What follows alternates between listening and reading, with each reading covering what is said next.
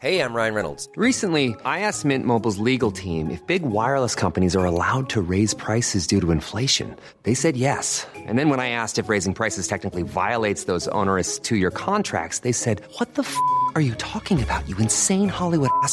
So to recap, we're cutting the price of Mint Unlimited from $30 a month to just $15 a month. Give it a try at mintmobile.com slash switch. $45 upfront for three months plus taxes and fees. Promo for new customers for limited time. Unlimited more than 40 gigabytes per month. Slows. Full terms at mintmobile.com.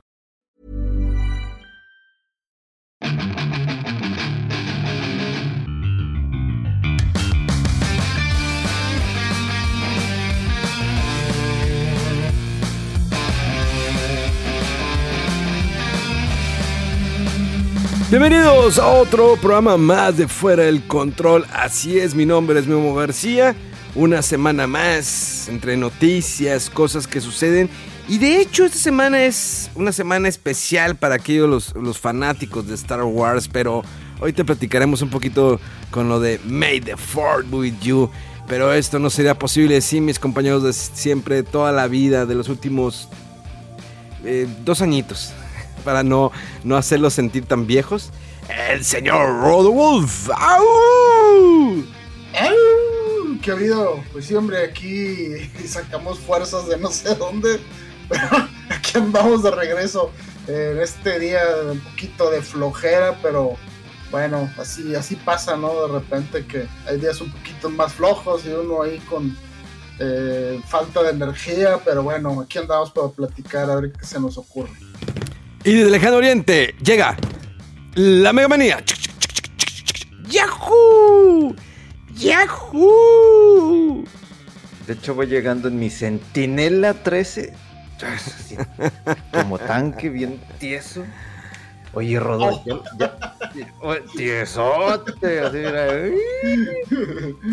¿Ya te llegó tu juego de 13 Centinela? Sí, no, no, te, no te comenté, pero sí, según iba a llegar hoy y me llegó ayer, pero no lo he puesto todavía. Yo me puse a jugarlo y es una novela. Está bien chida la novela. A mí me llegó el, el Shin Mega- Megami Tensei 3 Remaster. Y me Ah. llegó el. ¿Cómo se llama? Plague Tale Innocence. Exactamente. A ese le tengo ganas nomás por, por el tema de la historia. Me Ah. Game Pass. ¿Ah, ¿Está en Game Pass? Ah, sí, sí. Sí, ya les dije un chingo de veces, güey, pero no me hacen caso. No, es que los desarrolladores no tienen dinero si no lo pago aparte. Oh, pues hay que apoyar, hay que apoyar a la industria. Y cuando compraron el Tunic y el Death's Door y todos los que les he recomendado. Yo, yo no he jugado al Tunic, yo lo voy a comprar. Pues ahorita no ha sido anunciado para nada más. Y lo puedes comprar desde ya en Xbox. Este, en algún momento lo voy a comprar, ya. Sí, definitivamente. Eh, bueno, como les decía, les decía al principio, eh, sí, esta semana es el famoso May the Fourth with You. Que todo esto inició, digo, la gran fanaticada de los, eh, pues, los seguidores, ¿no? De esta franquicia Star Wars que comenzó por ahí de 1977. Esta primera película del señor Josh Lucas. Que bueno, al fin de cuentas, no es como sí es una idea original, pero pues hay una mezcolanza, ¿no? Eh, sí tiene mucho de otras historias, eh, novelas de ciencia ficción. Sin embargo, pues fue un parteaguas, ¿no? Dentro del cine eh, enfocado en ci- ciencia ficción. eh, con tres películas maravillosas, ¿no? Lo que es La Nueva Esperanza, El Imperio Contraataca y El Regreso de Jedi. Sabemos que tiempo después, señor George Lucas comentaba es que ah, quería hacer más cosas de tecnología, con más tecnología, ¿no? El CGI. Y al final hizo el episodio 1 y el episodio 2 y el episodio 3. Que obvio muchos no les gustaron. eh, son películas que actualmente si las ves se ven viejas, ¿no? El episodio 1 se ve muy viejo. eh, incluso en 4K no se ve tan chida. No sé si ustedes, chavos, las han visto. Ahora que están disponibles en, en la plataforma de Disney Plus. Me di la vueltecita, sí se ven bastante, se ven un poquito más viejas que las eh, películas originales, la primera trilogía de Star Wars. Eh, sin embargo, pasó el tiempo y bueno, se lanzó la siguiente nueva trilogía, ¿no? que bastante criticada, que comenzó el señor G.G. Abrams y al final la cerró G.G. Abrams. eh, y hago un paréntesis, dentro de todo ese nuevo universo que están comenzando, pues salió Rock One, ¿no? Esta película que te cuenta lo que sucede eh, antes del episodio 4 de La Nueva Esperanza, de cómo roban los planos, donde sale este Diego Luna, sí, Diego Nula, que próximamente va a tener una serie también a través de la plataforma de Disney Plus. Y pues, eh, de todas maneras, tuvo sus ingresos. Esta, estas películas, la trilogía nueva, que es el 789, tuvo sus ingresos. Hubo odio, hubo amor, eh, hubo ese golpe nostálgico, ¿no? Que eh, ver otra vez a nuestros actores, eh, Mark Hamill, Carrie Fisher, en paz descanse, Harrison Ford, Anthony Daniels, el, actor del Chewbacca original, que no me acuerdo cómo se llama, creo que se llama Peter, pero no me acuerdo el apellido. Eh, tener al actor otra vez de el Artu, ¿no? Que solamente participó en la primera. Y, bueno, y también bueno, tuvimos a el emperador, ¿no? A Palpatine, que pues, se lo sacaron de la manga, ¿no? Que, ah, aquí está, Palpatine se clonó, nunca murió y, y resulta que es la nieta, esta rey de Palpatine y empieza a destruir totalmente todo lo que habíamos, eh, se había creado, ¿no? A través de tantos años. Empezando, ¿no? A George Lucas no le gustaba la idea, digo, eh, no lo dejaron que se involucrara con esta nueva trilogía. Eh, pero tiempo después tuvimos el lanzamiento de la primera mm, serie de Star Wars dentro de la plataforma de Disney Plus, que fue Mandalorian, que pues sabía, ¿no? Que, ah, ¿qué va a ser? Mandalorian Bounty Hunter. Y pues fue el madrazo. Digo, a fin de cuentas, eh, Baby Yoda, ¿no? Grogu. Digo, ¿quién no vio de ustedes eh, Mandalorian? ¿Mega la viste en Mandalorian? Sí, sí, lo disfruté muchísimo. Jamás había visto una niñera tan preparada, intergaláctica. Estuvo muy, muy chido, lo disfruté bastante. Que pues obviamente todo se enfocó al Baby Yoda, que ya después tiene su nombre, un nombre muy feo, la verdad. Pero lo disfruté muchísimo sin ser fanático y ya como que marcó la pauta de cómo deberían de desarrollarse los siguientes proyectos relacionados a Star Wars. Con, con su seriedad, ¿no? Que debería de tener o debieron tener las películas. Rodo. Ah, ahí con estos te quedo de ver. Yo, o sea, he visto las películas principales y nada más. Eh, ahora sí que las series y todo eso de universo un poquito como que antes estaba eh, eh, eh, como extendido o, alto de ladito, ¿no? Y luego poco a poco se ha ido como que tratando de conjuntar todo. Pero sí no he visto nada de Clone No, pero pues, habla... ni Book of Boba ni nada. Hablando en general, digo, no como si realmente viste Mandalorian, yo sé que muchos no eres gran seguidor de Star Wars, pero hablando en general del universo de Star Wars a través de todos estos años, digo, porque pues, has haber jugado algún juego de Star Wars, ¿no? Sí, sí, o sea, fíjate, sí soy, o sea, sí me gusta mucho como que me, gustó el universo, o sea, son esas películas que sí fue que, eh, pues no sé, claves en mi infancia, ¿no? O sea, yo creo que marcó a muchas generaciones esto de Star Wars eh, por, por toda la, pues el universo que se creó, ¿no? O sea, yo creo que era, fue, fue muy estimulante a la, a la imaginación de un niño, de los jóvenes, ver ese ese mundo así como que tantas razas, tantos robots, historias, tramas muy padres. Eh, y, bueno, o sea, eh, eh, soy como que fan, pero tranquilo. O sea, sí me, me gustan las películas, las disfruté. Pero por eso mismo, o sea, digamos, las nuevas o la primer, la, la trilogía del medio o la trilogía más reciente, las he disfrutado por lo que tienen disfrutable, pero tampoco me he como que ofendido ni eh, alborotado mucho por cosas que pasaron o no pasaron.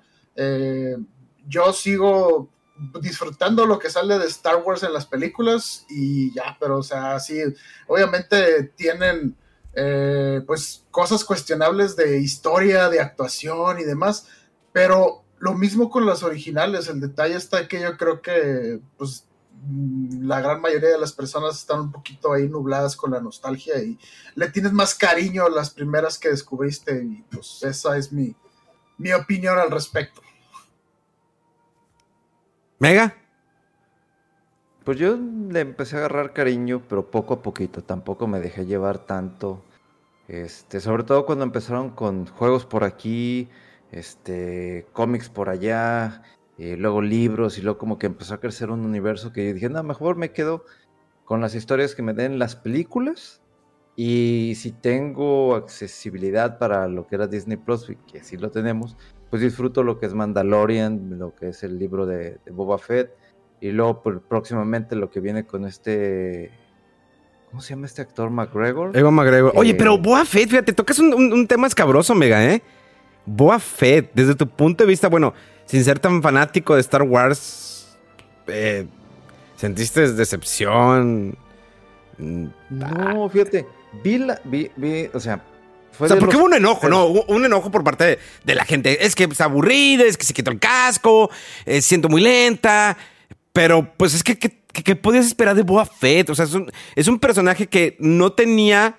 O sea, si tú ves un detrás de cámaras, que eh, los hay en Disney Plus. eh, si no los han visto, los, los invito a ustedes que nos escuchan. Hay unos detrás de cámaras muy buenos donde explican la historia de Boa Fett, cómo surgió este personaje pero no estaba previsto para que fuera. ¿Y cómo hizo ruido? Un personaje que, digo que cinco palabras en, la trilogía original y que después, bueno, fue otro actor ya en el episodio 2. Ah, no, no, no, perdón, el episodio 2 era- ya era, estaba niño porque el papá era Jango Fett. Pero, o sea, desde tu punto de, vista, Mega. No, fíjate, yo ni me, ni me molesté ni nada. A lo mejor lo que la gente esperaba era algo similar a Mandalorian, pero no ni al caso, porque la primera vez que vi a, Boba Fett, que fue nomás por un lapso en esa, en la, ¿cuál fue? En el episodio, bueno, en el regreso al Jedi, en el último donde se muere. Bueno, Sí, se muere. Se muere. Se muere, exactamente. Era de los personajes que me llamaron la atención, pero por la armadura. Pero ya después que se murió y todo, dije, ah, está bien, no pasa nada. Ya cuando me explican los, los fanáticos de que, bueno, es que el enemigo acérrimo del Jedi es un, es un Mandalorian y que tienen la capacidad y luego que sale el sable este negro. Y dije, ah, mira qué chido está ese asunto. Pero la gente yo creo que esperaba que se comportara igual que, que- que el Mandalorian eh, en ese tipo de, no sé, a lo mejor conectar con algún personaje, etcétera, pero para mí, o sea, Boba Fett, cuando apareció en, Mandalo- en Mandalorian, era un personaje que rompía madres, entonces eso es algo que yo estuve viendo en este episodio, eh, digo, en, los, eh, en lo que salió del libro de Boba Fett, pero no, no lo sentí ni, ni lento, ni, ni me decepcioné, me gustó, pero pues a lo mejor la gente, vaya, regresamos al mismo punto, en donde empiezan a tener altas expectativas y si no es como ellos quieren, ah, es un asco.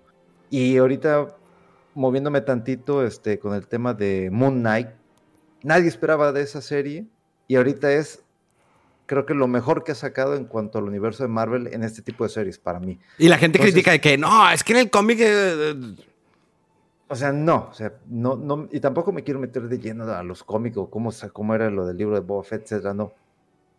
Pero ya están marcando unas pautas de cómo deben desarrollarse, cómo deben de, de hacerse lo- los, las series o todo lo que tengan de ideas, ¿no? O lo que esté en lluvia de ideas ahorita para desarrollar nuevos proyectos de historias, de películas, este, juegos relacionados. Pero no, yo, o sea, estoy satisfecho hasta ahorita con lo, lo último que he visto de Star Wars. Lo voy a seguir viendo, lo que vayan a seguir sacando. Obviamente, pues, este, voy a ver esta nueva serie con este, el actor McGregor. Y que con obviamente usaron el tono musical este de, ay, ni me acuerdo de- del, Del Darth Maul. Eh, ah, sí, eh, sí, el de Maul, Duel, exactamente. Duel of Fates. Sí, Duel of Fates. Ándale, sí. Ah, Obviamente te, amarra la canción porque está muy chida. Entonces, lo que yo está- estaría esperando de esta serie es a lo mejor mucho drama, ¿sí? No tanta, tanta pelea, sino drama en el sentido de que van a estar aniquilando a cuanta persona Es- se ponga es que está- contra el imperio. Fíjate que ahorita, y finalizar lo de Boa Fett, es que al fin de cuentas Boa Fett no era un Mandalorian. O sea, era un clon de un Mandalorian que es Jango Fett. Así que no tiene tan implantada la religión como lo tiene eh, Mando.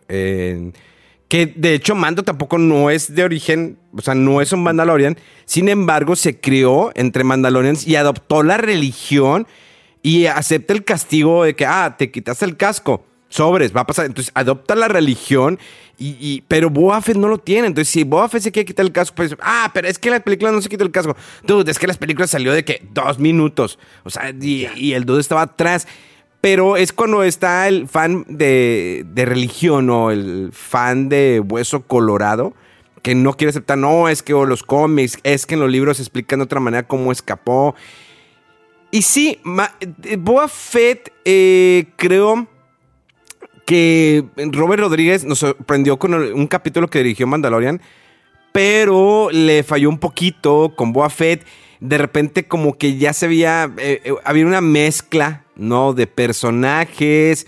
Ya nos, sí vimos cómo fue el entrenamiento de Boba Fett, por qué Boba Fett se hizo así, por qué tiene ese bastón o eh, esa arma, eh, el cómo adquiere su poder. Entonces, digo, está bien, pero creo que lo que más sobresalió de la temporada de Boba o el libro de Boba Fett, pues fue el hecho de que vimos de nueva cuenta a un Mark Hamill, eh, un CGI de Mark Hamill mucho mejor, un entrenamiento de, de Grogu y que estábamos con la expectativa de que, bueno, ¿qué va a hacer Grogu? ¿Se va a hacer Jedi o va a dejar eso? Y al final, pues sabemos, ¿no? La mayoría que Grogu toma la decisión de regresar con Mando y dejar el entrenamiento Jedi, que lo porque si realmente tomar el entrenamiento Jedi cambias el curso de la historia del episodio 7, 8 y 9. Yo creo que hubo ahí dijeron los ejecutivos, oye, ¿sabes qué? No me cambies la historia. Yo sé que no les gustó Star Wars, pero es que si Grogu sigue un entrenamiento, se convierte en Jedi, me puedes cambiar y me echas a perder todo este desmadre.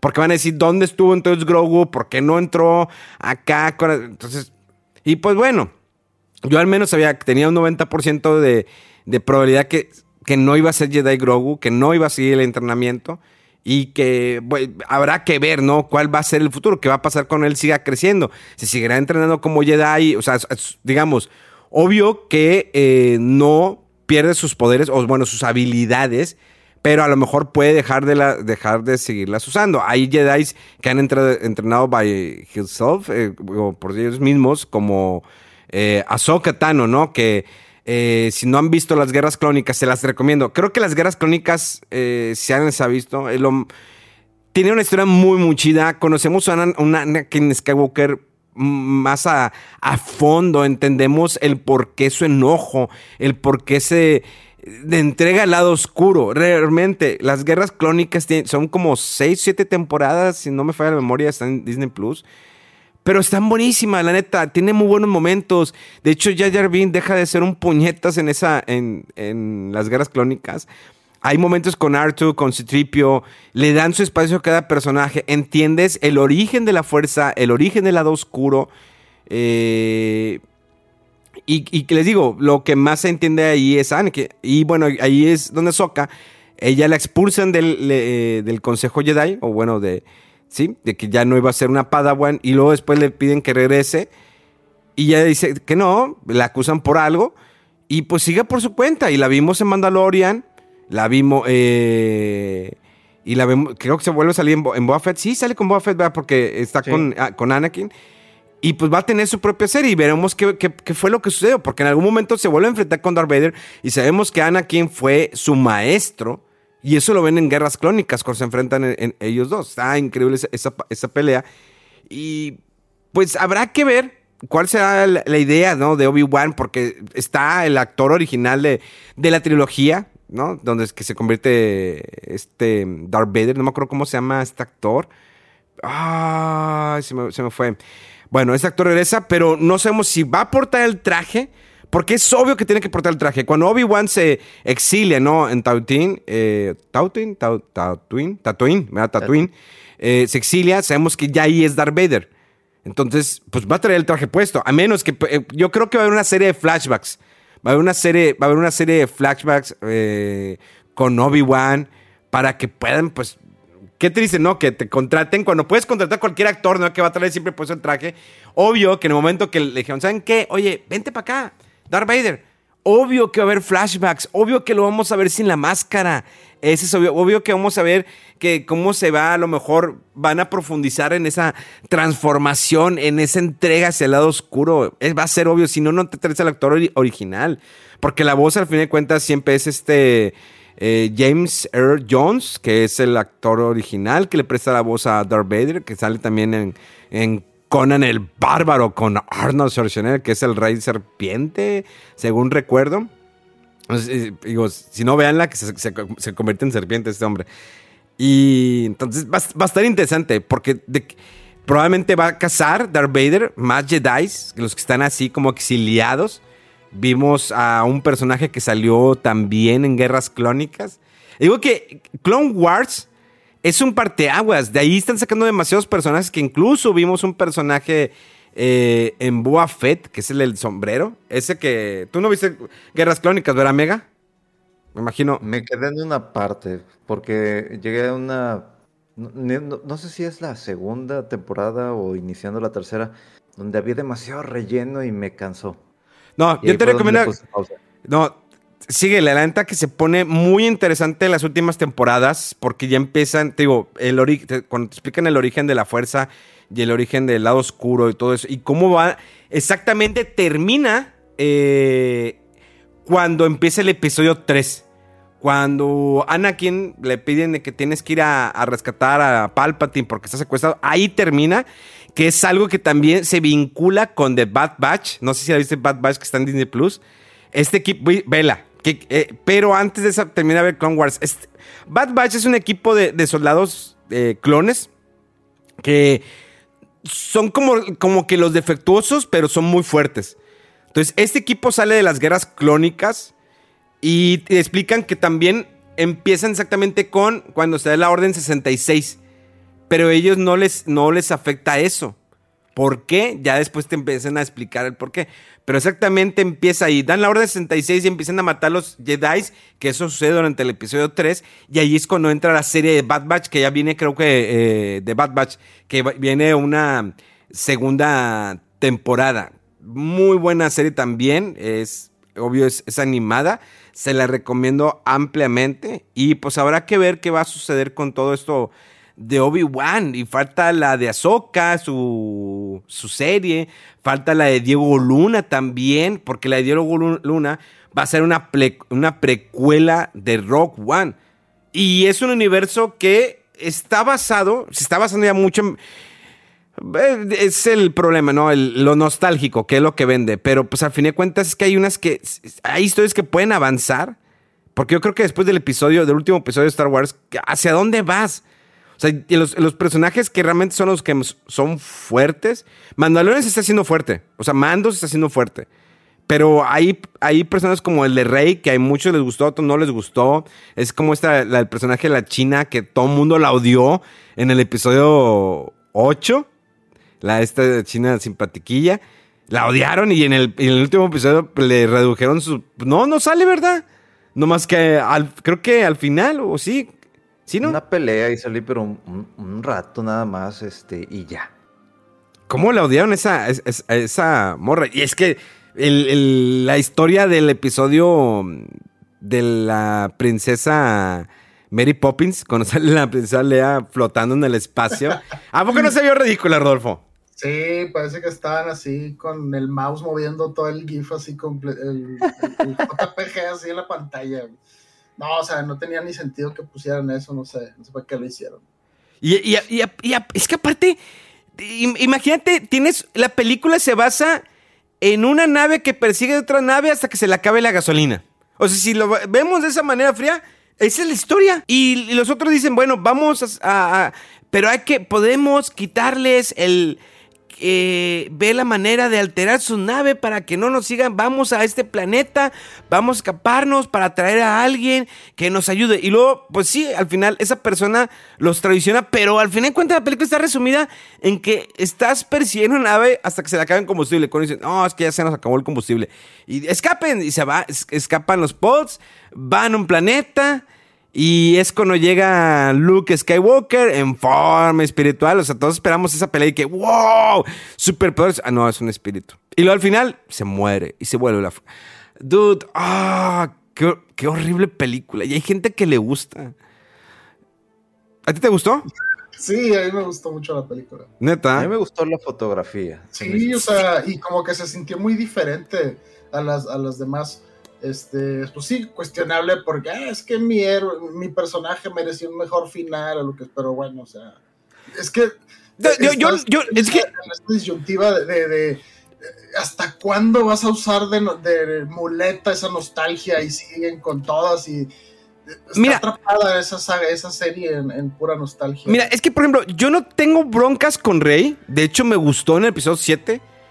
Y no tenía problemas si querías ya mover a, a Luke Skywalker. Digo, obvio que la muerte de Han Solo. Ay, dude, ¿por qué tiene que morir así? O sea, está muy. Para lo que es Han Solo, es como que le, le toca, te toca el corazón. Ah, no, pues soy. Pues mátame, la fregada. Pero esa película en particular, aparte de la estúpida historia de que estoy presidiendo una, una nave hasta que se le acabe la gasolina, en un futuro donde dices. "Ah, Pues no, digo, yo creo que estamos en, está en una tecnología que no, no era tan- tanto necesario el combustible, pero bueno. Eh, pero creo que hay personajes que los vuelven a hacer, los hacen muy tontos. Es como el personaje este, el morenito, como, no me acuerdo cómo se llama. Eh, Finn. Sí, Finn lo me, me hacen, dude, ah, y, y la- y la China y como que, ay, eh, esto, el otro, y, vas con Benicio del Toro, todo eso se me, se me hizo tan inútil y es, es como... La persecución es casi una copia del Imperio contraataca cuando el Imperio está persiguiendo al, al Millennium Falcon. Lo está persiguiendo y no puede escapar porque Millennium Falcon no le sirve eh, la- para eh, viajar en, a velocidad luz. Es casi lo mismo. Entonces, mi bronca no es si el Luke Skywalker lo mataron así. Eh, se- siento que estuvo medio exagerado, pero bueno, a lo mejor Luke sí volvió muy poderoso y a lo mejor se hizo, como dice Obi-Wan, me voy a hacer más poderoso si me matas. Pero creo que pueden haber profundizado un poquito más la historia. Eh, haber hecho algo más original. Rey, siento. mm, Me la despreciaron. Y decir al final, no, es que es la nieta de Palpatine, por eso tiene la fuerza. Y, y, y- y luego, por ejemplo, cuando están en ese estadio de casi de fútbol con Palpatine y, esta Rey, ¿quiénes son los que están ahí, que están aplaudiendo de que, ¡eh! ¿Quiénes son? Nunca se ven. No sabemos quiénes son. Y de repente desaparecen, se van. ¿Serán más clones del Palpatine? o? A lo mejor podría ser. Y luego de repente, ¿cuántas naves había? ¿Cuántos? eh, no me acuerdo. eh, em- eh, se llaman cruceros imperiales. De repente, ¿en qué momento se hicieron tantos mil, miles? O sea, eran miles de cruceros imperiales, pero ah, llegan unas cuantas navecitas. Sí se me hizo chido que llegara eh, este Lando Carricha de que ya vengo en el halcón milenario, milenario con un chingo de banda de porras. Ah, se ve chido. Pero ¿en qué momento hubo creación de tantos halcones? O sea, creo que la forzaron mucho cuando podrían haber tomado su tiempo y realmente hacer un buen guion. George Lucas es la peor persona que es para hacer un guion. Eso lo reconozco. No es de que, ah, pues hubieran dicho que. Sí, su- y se nota. O sea, cuando tú ves el episodio 4, me gusta porque es la primera, pero ves la diferencia con el episodio 5, el Imperio contraataca, que es otro director. Y luego ves la dirección del episodio 6, es otra dirección totalmente. Y se ve más chida. Y luego te vas a 1, 2 y 3 en lo que quiere como que enfocarse, ¿no? Eh, el Jar Binks, quiero este personaje que la, gente lo odió. Ya ves que el actor casi se mata porque le hicieron demasiado bullying. Qué bueno que en aquel entonces no había las redes sociales tan fuertes, si no, imagínate. Pero creo que sí se intentó suicidar porque la gente llegó a odiar mucho eh, su personaje. Pero creo que a lo mejor, no sé, eh, se esperaba mucho. No tengo, te digo, no tengo problemas con introducir nuevos personajes para nada. Me el, el piloto de la X-Wings, ¿cómo se llama? Que es el protagonista mega de Moon Knight. ¿Cómo se llama este actor? Oscar Isaacs. es Ándale. Paul Demerol. Sí. El personaje no me acuerdo cuál es. Y estaba chido. Paul Está- Demerol. Sí, está bien chido su personaje. Es como un Harrison Ford, pero menos grosero y más como que más botanero. Eh, una mezcla entre Harris, entre Luke y Han Solo. Es lo que era el personaje. Y me cayó bien. Y la neta Louis V8 y lo de la- est- está con ganas. Pero siento que lo fueron disminuyendo, ¿no? Pum, pum, le fueron bajando peso. O sea, primero como que le das peso y luego lo vas bajando. Vamos a centrarnos en Rey nada más. En Rey y el otro vato que sale sin playera. ¿Cómo se llama el...? Eh, El Kylo Ca- ándale, sí. berrinchudo. Sí, el berrinchudo. Digo, que, ay, dude, yo sé que ese pedo de la fuerza, pero si hay más personajes, les puedes dar fuerza porque eran personajes explotables. Neta. Sí, es, este, estos dos, del Finn y Poe, este, la última película, la verdad es que en la anterior, o sea, en la 8, la que dices que no te gusta, en la 9 ya pasaron atrás. Sí. este, y, y el, y, lo, y lo que aparentemente se iba construyendo en la 7 y la 8, de repente ya como que, ah, no, no, no, este, no, no nos pegó, no queremos enfocarnos en ellos por lo que sea, y todo va a ser el enfoque nada más en Rey y, y en Kylo. Eh, no, no sé, o sea, yo estoy un poco eh, pues a la expectativa de qué va a pasar con las películas de Star Wars si es que va a haber, porque ¿para dónde te haces? O sea, ya se dieron cuenta que ir para adelante, dejar atrás a los personajes que quiere la gente es muy difícil, es muy complicado y que lo que aman es que se sigue explotando lo que ya conocen Sí. y ver más historias de esa época. Entonces sí, o sea, como que qué haces, pero también, pues como que Disney yo creo quiere atraer nuevo público, que es lo que aparentemente iban a hacer con las con la, con la última trilogía, pero sí creo que tuvieron mucha, eh, pues, ¿cómo se dice? Backlash, muy- no, no, no, una recepción mala, pues, eh, de la gente porque no les gustó y entonces como que, bueno, ¿qué hacemos? Si ya teníamos intenciones de hacer eh, a Finn, Rey y, y Poe, así como que los nuevos personajes de Star Wars, eh, no parece que vayan a hacerlo, o sea, la última terminó así como que cada quien por su lado, ¿no? Entonces, Sí. no, no sé, no sé, está, está muy extraño a ver qué, qué hacen con, con Star Wars. Y luego, eh, por ejemplo, el- lo, lo de, eh, lo de este fin eh, se me hizo muy forzado de que a lo mejor tenía fuerza o no tenía fuerza. Es que tengo que decirte algo que le, le, le comenta Rey y ya no supimos qué le tenía que decir. Ah, sí, te dejaron bien. con O sea, o este- ahí. oye, siento la fuerza. Sí, decía, yo también tengo como que la fuerza ya es como un desorden, ¿no? El, que no está mal, como que siempre se mm, enfocaban que la fuerza era de los Jedi. O sea, solamente personas elegidas. Y te acuerdan los, la jalada de George Lucas, mega, el de los Mitoclorians. No, es que tienen, son los Mitoclorians. Ah, Mitoclorians. Hicieron que, que- de la 1, ¿no? crearon a Anakin. Eh, Es que, pues, nunca hubo un padre. Ah, ya salió el- la, la- la Virgen Jedi María, ¿o qué? O sea, dices, bueno, pu- puede, digo, lo- se- es es que sí está muy jalado, pero va. O sea, a lo mejor la fuerza, es que, por ejemplo, cuando lo explican en Guerras Clónicas, ahí explican que hay un planeta donde existe la fuerza y existe el lado oscuro, que hay un descendiente y todo ese rollo.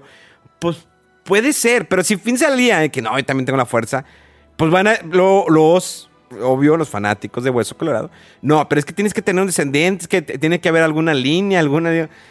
Sí se me ha hecho muy jalado. Creo que el personaje de Finn no estaba mal, o sea, eh, siento que era como que un soldado que se asustó y quería hacer ahora el bien y luego lo pones muy torpe y luego lo pones como que el inteligente que quiere rescatar eh, la, la rebelión, ¿sí?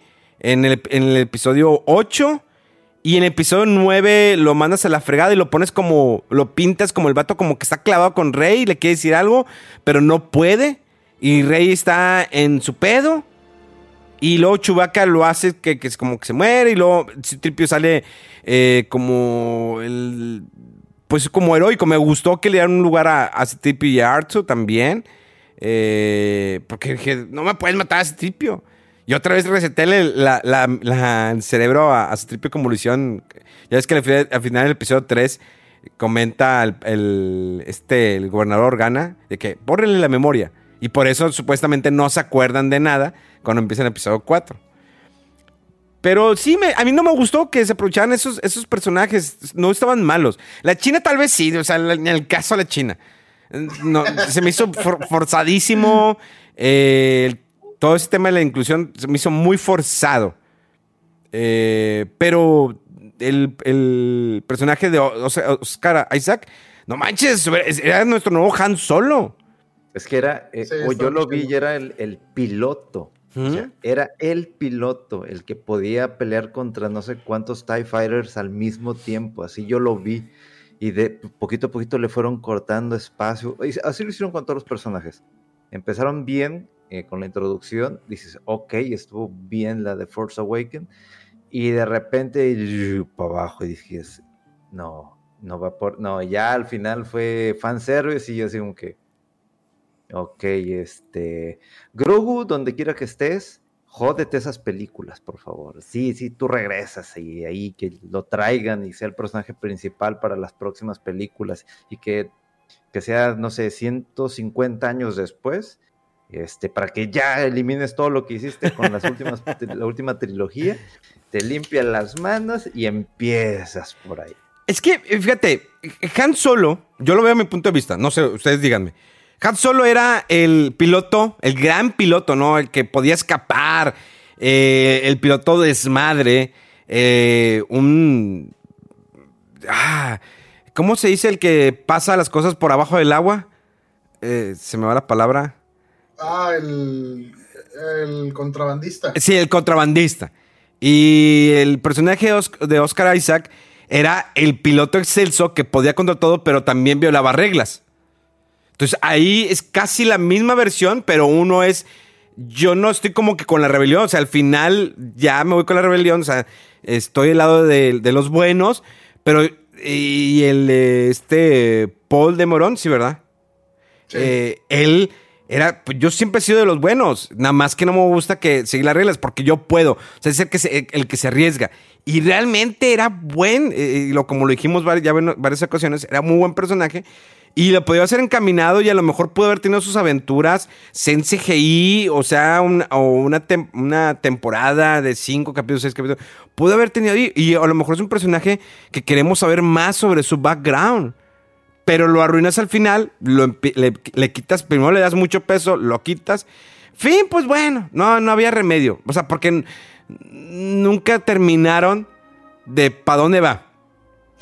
Es que sí estuvo bien raro eso de Finn. O sea, sí me acuerdo que. No recuerdo si fue en la 7 que, o en la 8, que hubo una escena donde creo que Rey perdió el, el lightsaber y que lo trataba él de agarrar y creo que se movió así tantillo y, Sí. y, y dices, o sea, este vato a lo mejor algo tiene, ¿no? De relación o de hay sensibilidad con la fuerza.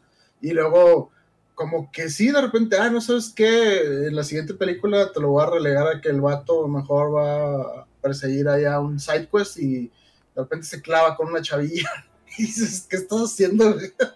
y luego en la, en la última fue así de que ya va, va, se va a volver a encaminar, este, va, eso de que va a decirle a Rey de que un secreto y no sé qué, y no le dice nada, que no le dice nada. Nada. ¿Qué? Así, así- así- tú lo acabas de decir, así lo sentí, fue de que est- estás haciendo un juego, está chido todo, y de que un side quest, un side quest inútil que no servía para nada. El el Benicio del Toro. esa parte. Eh, El, el Benicio Sí. Toro, sí. Sí. Yo así como que, no, ¿por qué hacen Es eso? que yo, yo creo que, o sea, bien que mal, el hecho de que estuviera, pon- ponle que no a lo mejor George Lucas, como en la trilogía original y en la segunda, sino que era alguien que mínimo tenía la última palabra de la historia va por aquí, este personaje va para allá. O sea, a mí me hizo ruido cuando empecé a oír de las nuevas películas, de, las, de la última trilogía, que aparentemente iba a ser, eh, eh, como que el plan iban a ser directores diferentes de las películas, nomás porque sí. Y como que no hay alguien que estuviera muy al pendiente de cuidar, yo creo, la visión de hacia dónde iban los personajes o desde su concepción, qué, se, qué iban a significar para las siguientes eh, películas, no nada más la, la, la inmediata siguiente, sino las siguientes trilogías o el futuro de la saga de Star Wars. Entonces, como que no había alguien que tuviera la visión o dijera, va a ir por aquí todo esto.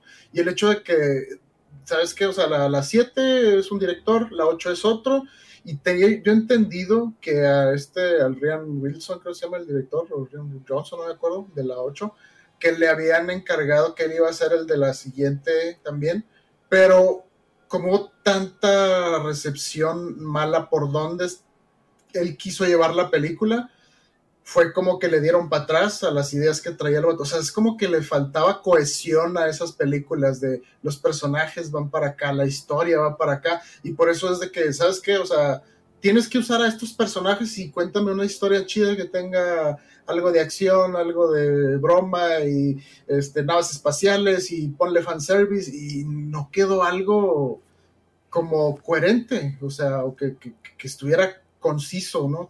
Con toda la, la, historia y, y, con un trayecto así definido para dónde va la saga. Y, y bueno, eh, como lo dije antes, digo, eh, la trilogía original, primero la dirigió George Lucas y luego otro director y luego otro director. Y hay un, pero hay un, una historia que, que, que sigue, ¿no? Y sí, cada o sea, quien... George Lucas estaba detrás diciendo, no, esto para acá o para allá, aunque el director tuviera su visión, pero George Lucas era el que decía, yo creo sí o no, esto, ¿verdad?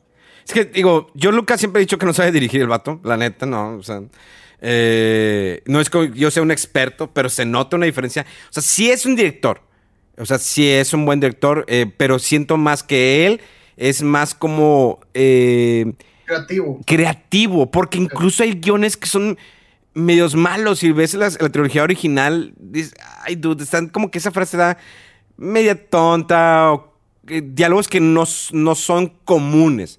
Eh, incluso, si tú te das cuenta, el episodio 3, cuando todos esperamos esa gran batalla de Obi-Wan contra Anakin Skywalker, esperamos la gran batalla. O sea, a mí me sigue sorprendiendo más la pelea entre Darth Maul Qui-Gon y Obi-Wan. Aparte que el tema musical, la batalla se ve más creíble, pero acá cuando, cuando, finaliza con la frase, es que yo estoy en terreno alto, tú estás en terreno abajo, la llevas de perder.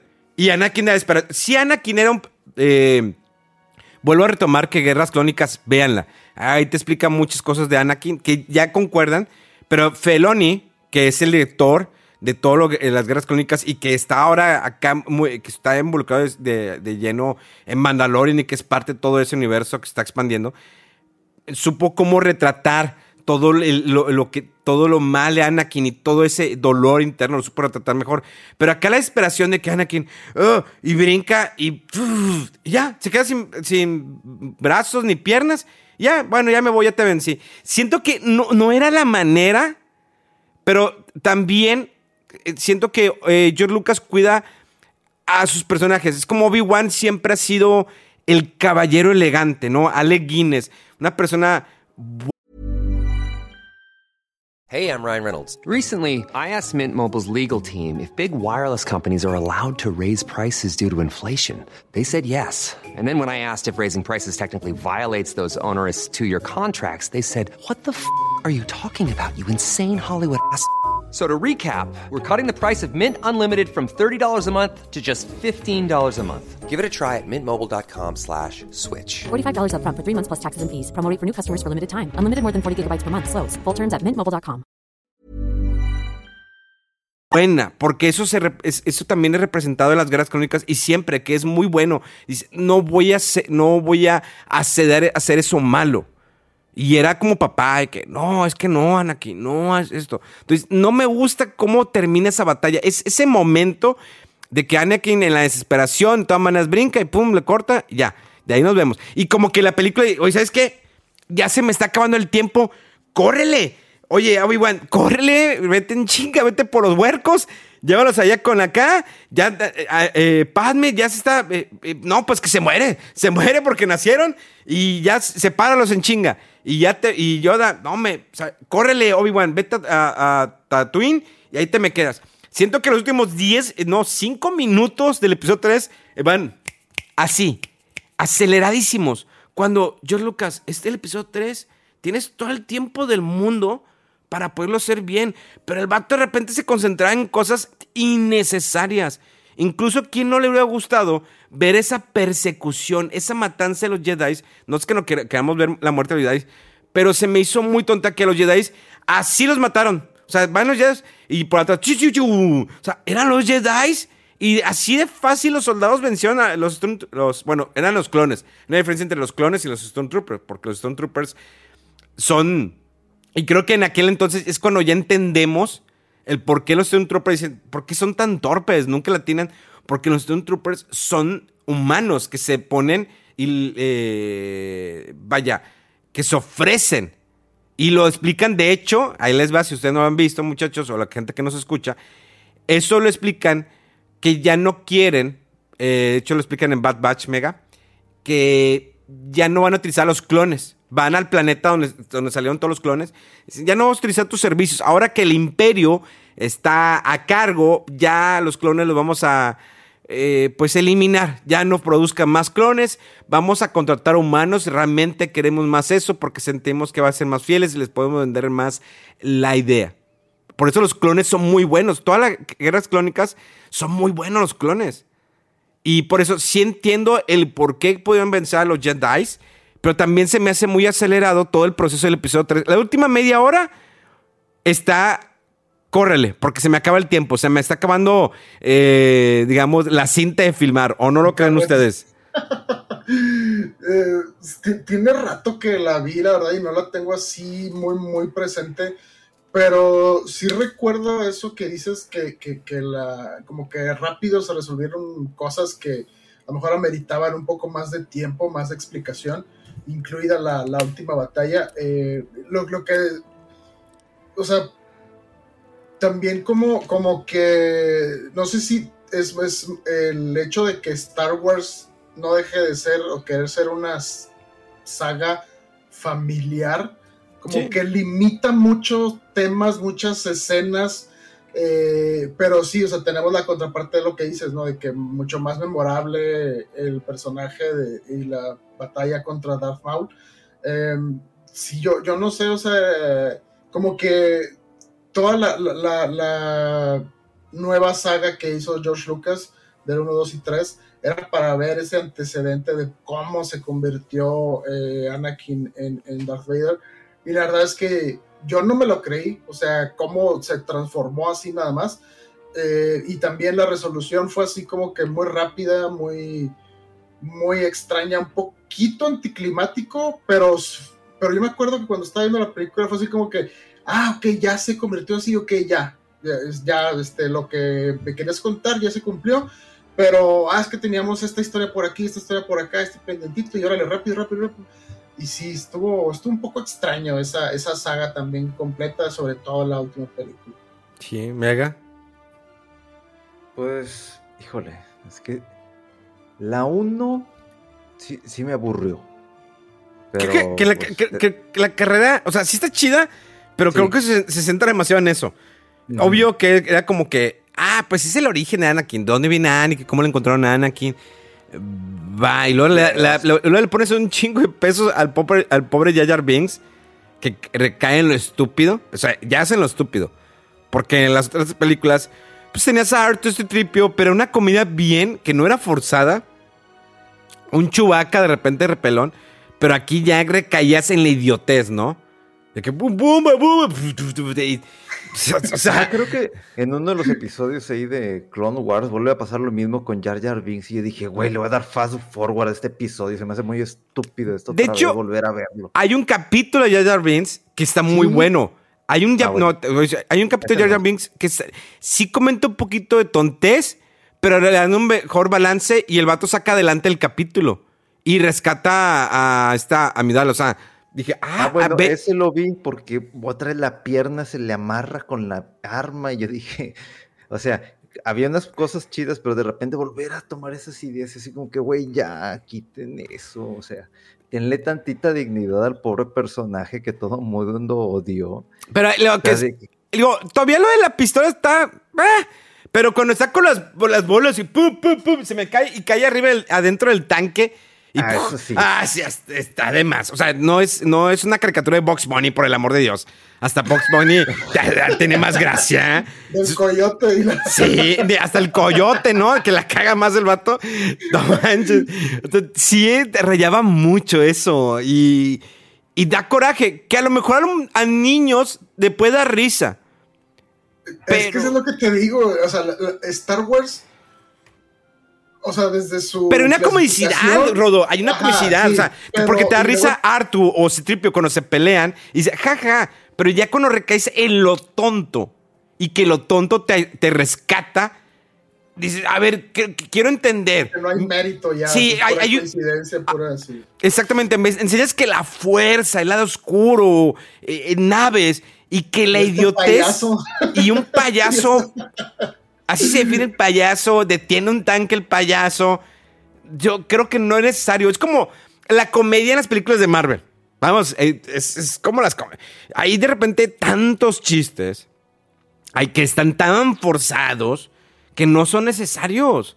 Entiendo que siempre ver ese toque de comicidad en películas, series, porque rompes, ¿no? Rompes un poquito el momento de tensión, rompes un poquito el momento de dramatismo y está bien.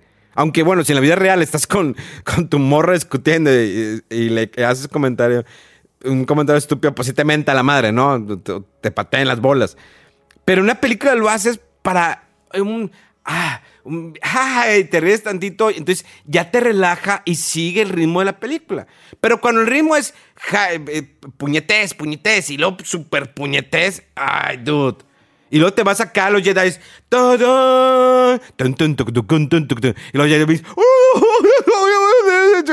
Como, ay, güey, no mames.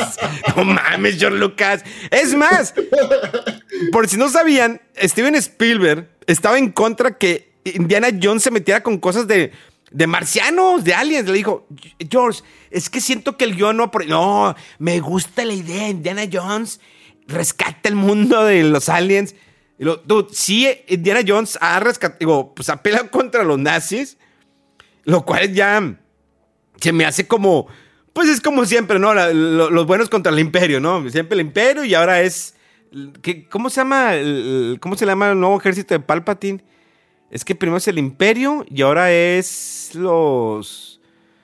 Ah, se me fue. No Fíjate, tan- así desapercibida pasó esa película para mí. Pero mientras me haga- Consejo de Senado o algo así. No, no, no, no. O sea, ya no se le llama el imperio, ahora es algo más. Mientras Mega busca quiénes son los malos de la nueva trilogía. Es que no me acuerdo. Se- No, se me fue. Pero, Ah, The ¿Qué? New Order. ándale, la nueva orden. Sí, ni New Order. Así son. Wow. Sí, sí. Pinche idea, güey. Entonces, yo lo que dice, no, entiendo que siempre el tema de los nazis contra Nena Jones, que lo han traído, está bien. Digo, de hecho me gusta eh, la, el- la arca perdida, me gusta el tono de Templo de Perdición. Y la última cruzada, a pesar de que un- al principio la ves, si la ves de morro, te confunde. A ver, entonces Sean Connery es, es, es Indiana Jones. No, no, no, no. A ver, es el papá. Pero es que estaba joven. Es- está chido. Me, me fascina. S- A mí me gusta mucho la última cruzada. Pero luego ves el, el- esqueleto encantado, ¿cómo se llama? No me acuerdo cómo se llama la película, pero va contra aliens. Y, y- yo creo que dijo, no, no, sí va a funcionar, va a estar bien chidoris. Indiana Jones contra los aliens, así lo hubieran puesto, como Bar contra el espacio mutante. Indiana Jones versus The Space Mutant. Lo han Dude, es que fue horrible esa película. Al, al final fue de que, what the fuck. Y luego, cuando sale dentro de un refrigerador Harrison Ford, sale, una bomba atómica y sale disparado el refrigerador y cae a cientos de kilómetros y de la nada sale George, este Harrison Ford y dice, no mames. O sea, yo creo, creía lo del cáliz, ¿sí? Que era la, última copa de...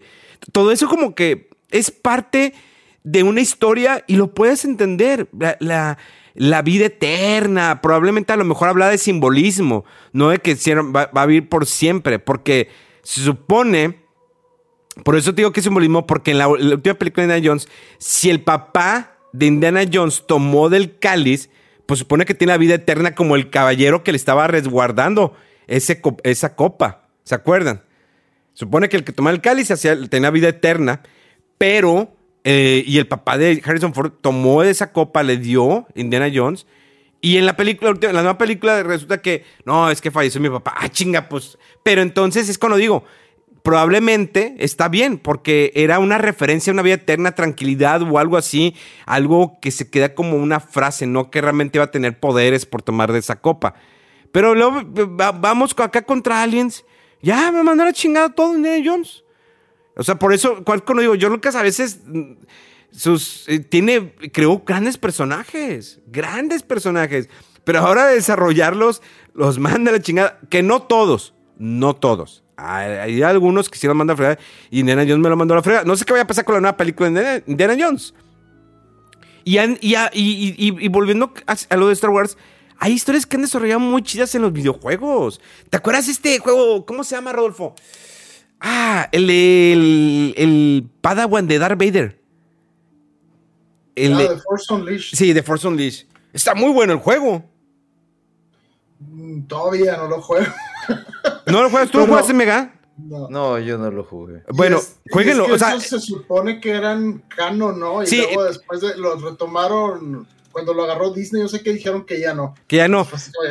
Pero está, es- está buena historia. O sea, es un. eh, eh, lo toma como Padawan y luego lo avienta y luego le dice: No te creas, era para que el emperador se lo creara. Vamos a revocar al, emperador.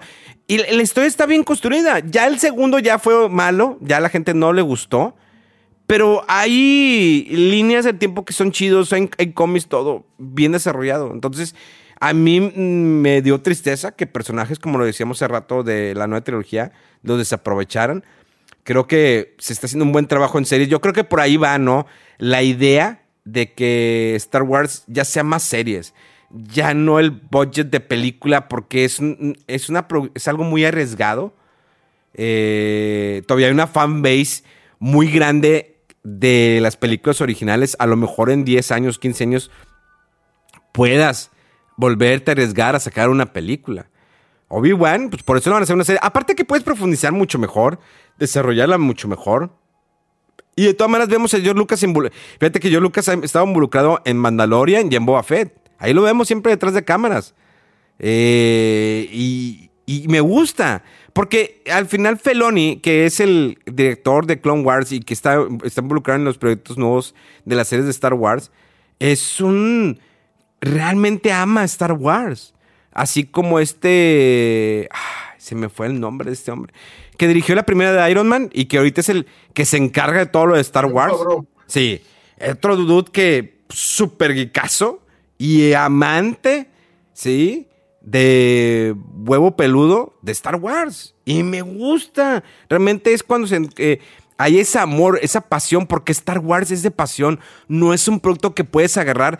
Es, por ejemplo, Pacific Rim. ¿Se acuerdan de Pacific Rim, no? De, de este Guillermo del Toro. La vieron, la primera, la primera. Ah, sí. Sí, buenísima, ¿no? O sea, que, que, es- que es algo que hemos visto en varias partes, pero estaba con ganas. Te motivabas, lo- los callos, lo- los mecas, y cómo y la música, la música que es el mismo compositor de Iron Man, te emocionabas. Y lo viene la segunda y dices, ya no, o sea, no, no hubo pasión. Se pierde ese amor. No sé si lo sintieron ustedes. Y si no lo vieron la dos, es porque no, le- ya, ya no les llamó. Yo creo que vieron el Yo- avance y dijeron, Yo, yo la, La vi, vi, pero ni me acuerdo, la verdad, ya mucho. yo la vi pues, nomás por el tema de los robots. Siempre, a mí me gusta mucho el tema de mechas. Inclusive ahorita en Netflix ya salió la segunda y última temporada de Pacific Rim, pero de la serie animada. A ver si termina bien, a ver si por lo menos en esta se logra salvar algo, porque ahí hay una muy buena franquicia, pero no la han sabido explotar bien. Y eso es lo que así como que, ay, chingado, va bien. O sea, de por sí Guillermo del Toro hace muy buenas películas, muy, muy buenas películas, excelentes películas, con una imaginación increíble. Luego hace algo como Pacific Rim, que es de mechas, que jamás pensaste ver algo así, y lo de repente, es su referencia de Massinger Z, el Rocket Punch. Entonces, hay muchas cosas este, que se pueden rescatar de ahí, pero como que ya últimamente, no sé, siento que, que la gente está perdiendo la, la pasión en ese tipo de proyectos, hablando en, en cine, en, series, ¿no? Videojuegos no, no pasa mucho, a menos que, no sé, alguien compre los derechos de algo y construye otra cosa, pero sí, últimamente he sentido ese, tipo de cosas. O sea, y, te hago un paréntesis. O sea, realmente tener una franquicia de ese nivel, o sea, requiere pasión, amor, entendimiento por el personaje o puedes agarrarte a cualquier director. O sea, supongamos, es- sí, estamos hablando de Star Wars, pero no sé, Mega, ¿cuál es la franquicia que más te gusta eh, en, en cine o en, o- o en televisión? Franquicia que más me guste. mm, híjole, en Lord of the cine. Rings, eh, no sé, eh, por mencionar alguna. Bueno, esa serie me gusta mucho por el tema medieval, ¿no? Ok, supongamos. si hubieras puesto eh, al Lord of the Rings, ese proyecto, que te agarras, no sé, al director de cualquiera, ¿no? Un vato que ha hecho comedias románticas. ¿Tú crees que Mm. hubiera funcionado igual? No, pues. No, es como que dices. y, eh, no. Digo, obvio que las compañías se dedican a buscar cuál es el director indicado, pero cuando es una franquicia tan delicada, realmente debe existir ese amor, que es lo que está funcionando con el universo de Star Wars en, en, en, en las series, ¿no? Pues sí, porque ya están buscando a la gente adecuada que sabe, que conoce, que disfruta o que entienden el concepto. No como puta Monster Hunter con la película que chingada madre. Dude, ándale, Monster Hunter. Dude, Monster Hunter todo el tiempo se me fue en. ¿En qué se me fue? O sea, que las dos horas fueron en Mia Jovovich tratando de. De quitarse la, la envenenada que traía. No Sí. sé qué, No, no me acuerdo O sea- nada de la película. Yo no la he visto y no pienso verla. O sea, me quedo con mis juegos, me quedo con los RPGs. y- Es- mis- y mis ahí- dos horas más desperdiciadas. O sea, es, es, es como que. Yo entiendo que hubo un éxito, un éxito, perdón, con Resident Evil de. Es Paul Verhoeven, ¿verdad? No. ¿Sí es Paul Verhoeven, el lector? Sí, no, pues es es Paul Anderson. Paul este, Anderson, perdón, el esposo de Mia Jovovich. Sí, fue un, un quitazo, un chingo de dinero. Pero realmente pensaban que, que otra vez esa dupla iba a ser el éxito con Monster Hunter. Dude, Monster Hunter no es, no son enchiladas, carnal. No, inclusive salió una serie animada, no la he visto, porque realmente la animación es malísima, es pésima, es como si lo hubieran hecho para Play 3, una cosa así, no, no, no, es como que dije, güey, no voy a ver ese Monster Hunter, me quedo con el juego, me quedo con el que ahorita, el, el actual de, de Monster Hunter Rise y con la actualidad, no, pero no pienso tocar, eh, a menos que alguien busque un director con pasión como para hacer este tipo de proyectos, eh, o por lo menos que la casa productora le tenga tantito cariño y respeto como le pasó a Sonic, ¿no? Entonces, eso es lo que uno esperaría en este tipo de proyectos de Star Wars, de, de lo que tú quieras que, que- que- pueda vender, que tenga así como que, ah, mira, tiene, tiene, tiene potencial eso. Lo de Mario Bros. a mí eso fue de que, aguántate tantito, aguántate, aguántate, porque Sonic está, está muy fuerte. Sí, Entonces, claro. aguanta- que- aguántate que pase tantito la euforia de, de Sonic y vemos que se puede mejorar en lo de Mario, porque no puede salir este año esa película. Sí, es que eh, eh, era obvio que te- algo iban a mover. Dijeron, no, se retrasó. Era obvio. No podía competir Mario contra Sonic. Sonic se llevó. Y, y es una película que nadie esperaba nada en la primera. Funcionó y esta segunda funcionó todavía más. Y ahora es cuando va a decir eh, Paramount, oye, hay que convencer a este Jim Carrey que, dude, no te retires. ¿Cuánto? Regresa, vato. Es- Esta fórmula funcionó genial. Vamos muy bien. Vamos a meter un poquito. Vamos bien sin modificar. Ya tiene la fórmula. Sonic ya tiene la fórmula, un balance casi perfecto, una adaptación de un videojuego. Por ahí va el camino. Por ahí va. Sí, Silent Hill, los humanos. Silent Hill la tuvo en la primera y en la segunda ya la mandaste a la fregada. Y a pesar de que hubo un cambio de personaje, lo que quieras, Silent Hill tenía buena idea. Mortal Kombat tenía una buena idea, una buena idea. No la fórmula perfecta, pero tenía una buena idea con la primera película. Porque sé que es difícil adaptar un juego de peleas, adaptarlo. Está cañón. Y sobre todo cuando no había tanta historia. O sea, antes los Mortal Kombat, los primeros, pues, no tenían tanta historia. Se te lo ponían escrito y ya. Y lo demás eran las cosas que te platicaban los desarrolladores.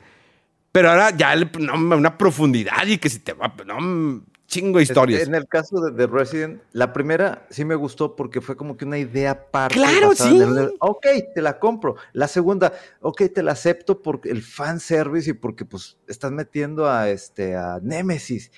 Va, y luego de repente de ahí se vino. Ahorita que estaba de, de- la semana pasada que estuve de trabajo ahí en San Luis Potosí, una noche prendí la tele y estaban pasando Resident Evil no sé si era la penúltima película donde al final está en la Casa Blanca con Wesker. Y, y me acuerdo que ahí metieron los personajes de Ada Wong, estaba eh, Leon Kennedy, estaba este... La nueva, Ay. ¿verdad? ¿O cuál, ¿Eh? cuál, cuál- cuál te estás refiriendo, perdón? Era la penúltima película antes de que terminaran Ah, las de ya. Resident.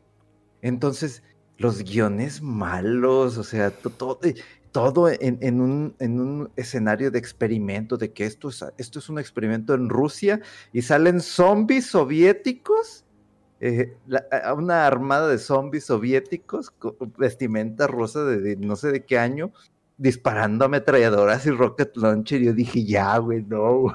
Me Ya la pasé riendo. Ya nomás avientan todos los personajes y el fanservice ahí a la, al asador. y que Es más, algo chido. ¿vieron la, la- la nueva de Resident Evil? Sí. ¿Sí? ¿Le- ¿Les gustó? Yo me reí. Mira, les voy a dar mi opinión. divirtió, me entretuvo. Le voy a dar mi opinión así súper breve. La película no es mala. Simplemente que si le quitas la centra- centralización de los, que son los hermanitos y su trauma de niños, lo demás está bien. O sea, va bien. O sea, como buena adaptación va bien. Me metieron lo de la casa, la, la cárcel, lo del policía que se negaba y luego quiere escapar el vato y luego regresa y ya lo- este, se me hizo muy forzado. Pero quitando la central- centralización de que los hermanos se traumaron de chiquitos porque estaban en, el, en la guardería, bueno, ¿cómo se llama? En el orfanato, perdón. Ajá. Quitando eso, la, la idea no es mala, está bien. O sea, porque me gustó que fueran a la casa, ver lo de la casa, ver lo que está formando y el, y el Wesker y todo ese rollo. Y dices, ah, va bien. Nada más lo de los hermanos se me hizo muy puñeta. O sea, realmente mm, pasa desapercibido. Es como que, no, carnal, si tú querías que empezara a tener una conexión con ellos, pues nomás no. O sea, regresamos al mismo punto. Entonces, esa película salió en el mismo año en que fue anunciada. Y así como que dices, ¿cómo? ¿Qué? Este, y, y de repente no le dieron publicidad, no le dieron nada. Y si tú vas, y yo la fuimos a ver al cine y todo, pues es una de esas películas, este, de, ¿cómo se le dice? De Tipo. B, Sí. Ándale, de esas que te ves en Cinemax o en Golden Choice, una cosa así. Metieron muchos personajes, así demasiado, entonces como que también eso no ayudó mucho. Y sí tenía bien la idea, o sea, Sí. lo del virus, de que no fuera tan, tan, tan, este, tan tosco, de que inmediatamente te transformes, no, sino que hay un proceso, y sí, ok, va la idea. Pero ya después al final hubo muchas cosas que dije, no, no, no. Y creo que lo único que me gustó muchísimo fue la escena en donde está Chris y que de repente se le apaga este, la linterna y nomás está peleando con todos los zombies y nomás ves las luces por los disparos que hace. Y esa, esa parte se me hizo buenísima. Pero ya después todo lo demás y de que "Ay, no hay continuación, no hay continuación. Hay continuación. Y es Hay- híjole. A lo mejor pueden enderezarla. Digo, definitivamente es mucho mejor que lo de Mia Jovovich. Mia Ah, Jovovich, lo último sí. Mia Jovovich se convirtió en una película, una serie, ¿no? De acción, ¿no? De acción contra zombies. Resident Evil, mm, sí hay acción, pero no es centralmente. ¿Hay cuenta? Todas las películas de Mia Jovovich son como Resident Evil 5. Gente bien mamada, pura acción, pura balas. Ay, la cámara slow motion. La usó durante, no sé, creo que un 75% de esta última película que vi. Corriendo bien lento y así como que qué forma de ahorrarte minutos, maldito infeliz. Qué huevón eres. Pero así estuvo la película. Entonces, es- ese es el problema con este tipo de, de franquicias de que, pues, uno, lo de Nintendo, de que, oye, pues vamos a aguantar tantito porque esto es Mario, es Mario Bros, ¿eh? no, no es Sí. cualquier cosa. Ya la cagamos Entonces, una vez, no hay que cagarla dos veces. Sí, exactamente. Entonces, hay que ir, y, y, pues obviamente, pues, ¿a quién le das el proyecto? ¿Quién va a estar del proyecto? ¿Quiénes van a ser los actores? ¿Qué tipo de énfasis le vas a hacer en algunas cosas? Creo que hasta por ahí salió de que iba a, a tener temas musicales. Te la compro, porque pues es familiar el Y aparte. Mario Odyssey, hay canciones en Mario Odyssey. Sí. Y, no está mal. Y mira, cerrar, para cerrar lo de Resident Evil, Resident Evil no tiene la gran historia. Con el tiempo le dieron como que profundidad, ¿no? Una conexión, una cosa con otra.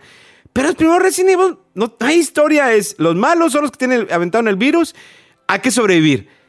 Carnal, esa es la idea.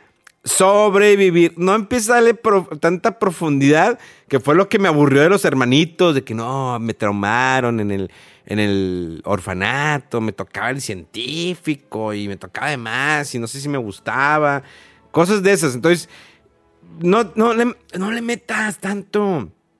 A lo mejor Silent Hill sí, sí había un tema de profundo y lo manejaron bien el 1. El 2 ya empe- empezaron a hacer una mezcolanza y no, ya no funcionó la fórmula. Mortal Kombat tuvimos, eh, Mortal Kombat 2, hubo tantos personajes, pero la historia se chafió. Se chafió y, y la nueva Mortal Kombat no es mala, de hecho es buena, Pero quit- le, le- le diste mucha, mucho peso al morrillo ese nuevo. No era necesario. Porque a fin de cuentas, Mortal Kombat, que me gustó que sí le hay un peso para, para Scorpion. Esa historia de, de- de toda la vida, esa. eh, ¿Cómo se dice? Rivalidad. rivalidad de, de ellos dos está bien manejada, pero al morro no era necesario darle tanto peso. ¿Para qué le das tanto peso? Déjalo ahí. Sí, habiendo tantos personajes chidos en Mortal Kombat, ¿para qué te inventas uno de la nada? ¡Exacto!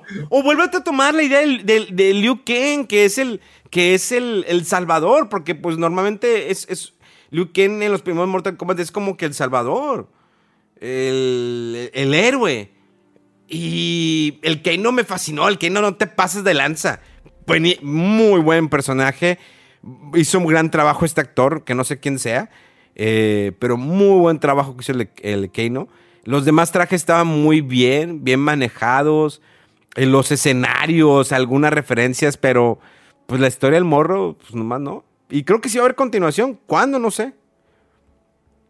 Pues sí salió bien en cuanto a el, dinero, lo que cuenta, entonces sí. habría una segunda parte, pero si se siguen enfocando, digamos, en esa historia, rivalidad, eh, por lo menos en la siguiente cinta entre lo que es Scorpio y este Sub-Zero, yo encantado. O que metan alguna otra rivalidad ahí de, en el mundo de Mortal Kombat y no le den tanto peso a los nuevos personajes, porque eso fue lo Sí. mismo que quisieron hacer con Star Wars, no supieron ni cómo hacerle con los nuevos personajes y terminaron haciendo un mugrero. Exacto, digo, pues, ahí- tienes Shang Tsung, Shao Kahn, y te vas. Digo, no, no puede ser que no te puedes hacer mejores historias. Ve los videojuegos, geniales historias. Y, y la gente lo consume. Es que a veces como que se quiere ir como a la segura. Hazlo comercialote. Mira, hazlo de esta manera y pon el chaguapo. Haz, haz- haz- eh, invéntate un romance entre ellos. Dude, o sea, hay veces que no es necesario un romance. De hecho, tú ves, por ejemplo, en Star Wars, regresando, episodio del 4 al 6, sí hay una. Pues el romance, ¿no? Harrison Ford, Princesa Lea. Pero no recae en ello, o sea, no. Sabemos que se quieren y pues van a terminar juntos, lo ves al final. Pero no hay una escena romántica, vamos a besarnos, vamos a manosearnos, todo ese rollo que es súper innecesario. Es como el beso de, del hijo de Harrison Ford, de Han Solo y, y Rey, al último. De que, ah, ya me voy a morir, déjate un besillo. Y ya se desaparece el otro. Que ahí fue cuando, mándate a la chingada a todos. Supone que cuando eres un Jedi en conflicto, no puede, tu cuerpo se queda. Pero si no estás en conflicto con la fuerza, por eso Obi-Wan, su cuerpo desaparece. Por eso el de Anakin no desaparece. Porque está en conflicto con la fuerza. Y este vato resulta que se muere. Ay, no mames. Mató a, Han- a su propio padre. ¿Cómo no va a estar en conflicto el hijo de su perra madre? O sea, mató a su papá. Pues el mal manejo de personajes. O sea, sí fue así como que ya sácate la manga. Por eso te digo que Grogu debe regresar 150 años después de esta eh, trilogía Mugrero, que al final fue puro fanservice, y de ahí arrancarte otra historia. Y es el Jedi que ahorita que mm, está en conflicto, porque él, él tiene la fuerza, pero no quiere dejar a sus seres queridos. Ay, no sé a qué hora debe parar, pero celebren bien bonito este May the Fourth be with you. Eh, disfrútenlo con las series. Ya viene eh, Obi-Wan. Eh, si no han visto Guerras Clónicas, véanlas. Se las recomiendo bastante, sobre todo las últimas temporadas. Agarra. De hecho, si tú buscas Mega, creo que en, en- en Google puedes buscar cuáles son los capítulos que debes de ver, que son los esenciales de Guerras Clónicas, para que no los veas todos. Porque si tiene su relleno, obvio. Todas las series siempre tienen su relleno. Todas las series tienen su relleno. Bueno, hay una lista que anda por ahí que te dice exactamente qué capítulos debes de ver para que pueda, que te ayude a entenderla y que la disfrutes mucho mejor. Yo sí me Ah, la aventé pues, todo, pero que, pero después supe de esa lista. Eh, de hecho, así como casi para cerrando, el- esta semana salió una foto de la serie That's, That's, ¿te acuerdan That 70 Show? Bueno, pues va a salir That's 90 Show, que ya es con los papás de Eric Foreman, pero nada más con los papás y vienen ahora los, los nietos. Ahí va a estar la nueva serie de los noventas, que mm, creo que saldrá este año o el próximo año. Ya dijeron que todo el cast va a regresar, o sea, van a salir no, no en todos los capítulos van a salir, menos la, la morrilla, como que era la riquilla, ¿se acuerdan? La riquilla. Ah, no, no, espérame. Sí, la yo creo que es la única que no va a regresar. Y la hermana de este. ¿Cómo se llamaba? ¿Se acuerdan de eh, Eric Foreman? ¿Pelirroja alta, alta? ¿Eh? ¿La pelirroja alta, la actriz? No, la, la- la herma- la hermana de Eric Foreman tenía, una, Ah, ten- sí, sí, tenía una hermana, ¿no? Una rubia, no sé qué. Sí, muy, muy guapa que esa morra mm, se le acabó la vida, ¿no? Según recuerdo. ¿No te acuerdas, Rodolfo? No, esa serie, la verdad, yo la dejé. de- O sea, de repente le perdí el hilo y cuando supe que se había salido el actor este de Eric Foreman, o sea, dije, hijos, o sea, estaba complicado que, que, que sobreviviera bien, ¿no? Creo que aguantó una o dos temporadas más y luego ya, la- ya la quitaron. Pero no, no me acuerdo de la hermana. Eh, sí, que se le acabó Ah, la vida. Lori, Lori, ¿Lori? una güerita que de repente salía, ¿no? Pero que no siempre, creo. Sí, ¿verdad? Ella sí se llama Lori. Creo, no me acuerdo. Algo pasó con ella, pero no me acuerdo. Eh, pero sí, este Topper, ¿no? Que pues, en el cine no le fue muy bien, que digamos, ¿eh? Ah, Eh, Grace, Grace Toffer, ¿no? Toffer Grace. Toffer Grace. sí. Sí, Topper, sí. Le, no le fue muy bien a, a, a este actor. Y a veces en el Spider-Man, ¿cómo se lo, se lo acabaron? Sí. Sí, sí, ni me acuerdo. ¿Salió de villano o de.? um, Sí, pues era Venom. ¿Fue Venom? Ah, caray. No me acuerdo. Sí, pues eh, sí, fue Venom el vato. Y se lo, se lo, como que no le quedaba muy bien el papel y se, se lo acabaron. Pues bueno, sí, va a venir That 90 Show. Eh, te digo, salen los papás de, pues el malo de Robocop, que era el malo de Robocop. Siempre lo va a ver así como eh, Clarence Bodiker, ¿no? Eh, Bodiker y la mamá de Eric Foreman también. Y pues va a ser los nietos. Eh, en el cast que está en redes sociales, no salen los actores. Bueno, nada más salen ahí que eh, Ashton Kutcher, pues este hombre que después de que reemplazó ¿no? a Charlie Sheen en Two and Men, otra serie que era muy buena, que pues por el problema ¿no? de las eh, el alcoholismo y todo ese rollo de Charlie Sheen, pues me la acabaron esa serie. Yo ya no vi el final, no sé ustedes. No, tampoco. Sea, era muy buena la serie, me, me reía bastante con cada cosa que salía, pero ya después de ahí fue... Se pierde completamente la esencia. Sí, que- creo que a mí me divirtió mucho con Charlie Sheen. Entró Aston Kutcher y la sentí forzada y luego como que, ah, vi unos capítulos rescatables. Pero era como, quiero repetir el mismo personaje de Charlie Sheen en, As- en Aston. Y luego lo pones como que muy blandito, el ricachón. Y ah, yo ya no terminé de verla. La verdad, no. Eh, se me hizo, eh, pues sí, bastantita mala. Todavía funcionó unas cuantas temporadas más. ¿Cuántas tiempo- temporadas? eh, Se me hace que dos, ¿no? Dos. ¿Sí? Creo que sí, sí, creo que fue una o dos más, ¿no? No recuerdo. Pero no, yo más vi creo que el primer episodio y luego ya esporádico de que hay, hay episodio hoy. eh, Luego pasó una semana. y, No, "Ay, carnal. hay episodio".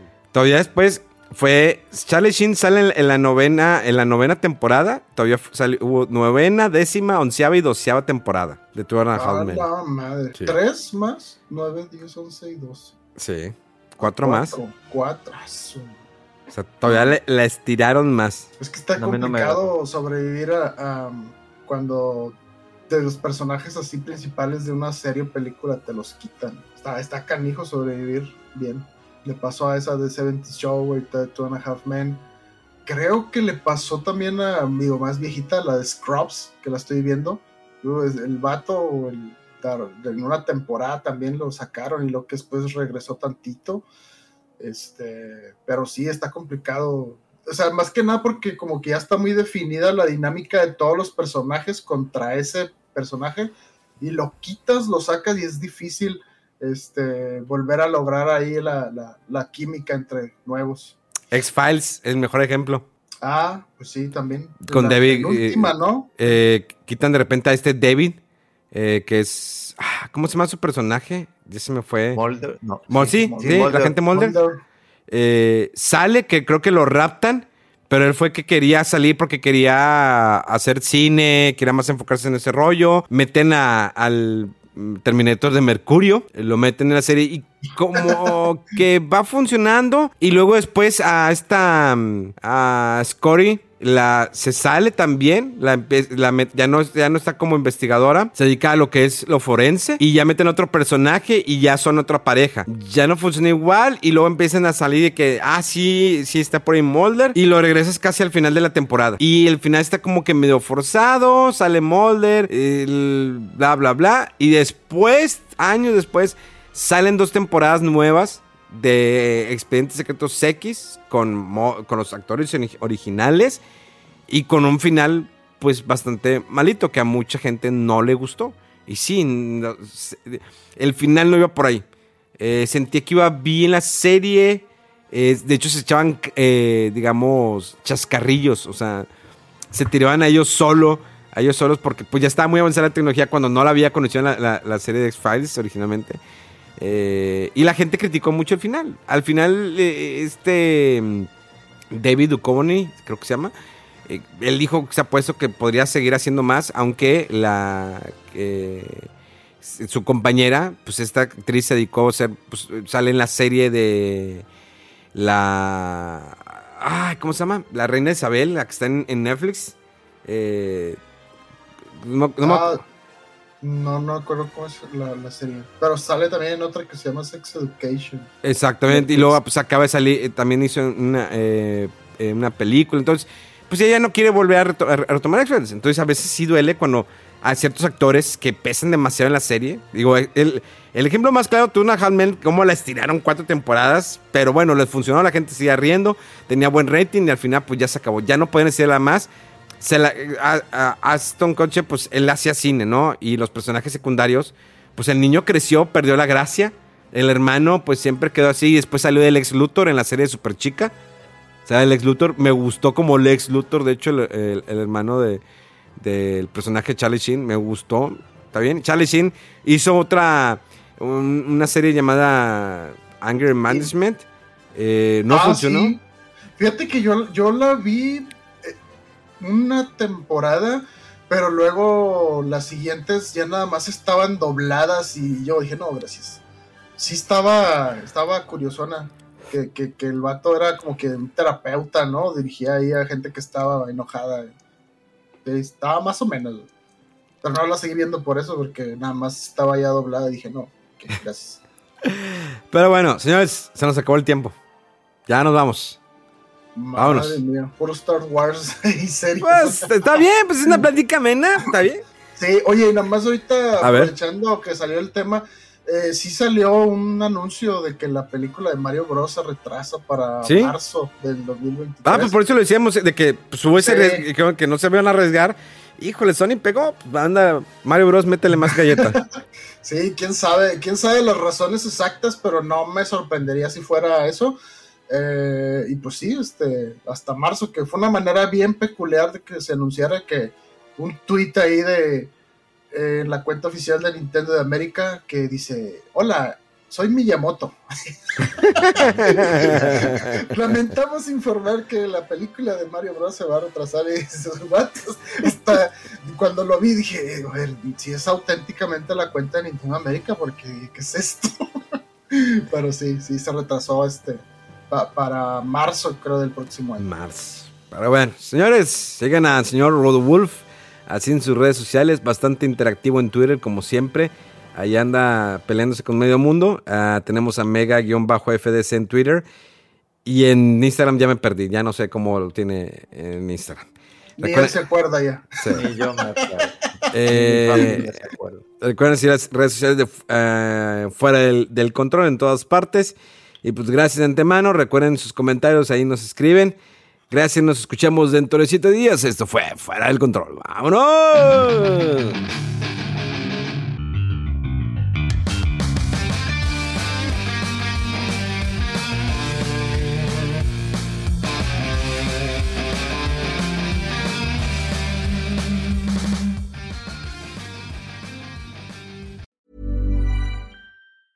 Hi, I'm Daniel, founder of Pretty Litter. Did you know cats tend to hide symptoms of sickness and pain? I learned this the hard way after losing my cat, Gingy. So I created Pretty Litter, a health monitoring litter that helps detect early signs of illness by changing colors, saving you money and potentially your cat's life. Pretty Litter is veterinarian developed, and it's the easiest way to keep tabs on your fur baby's health right at home. Go to prettylitter.com and use code ACAST for 20% off your first order and a free cat toy. Terms and conditions apply. See site for details.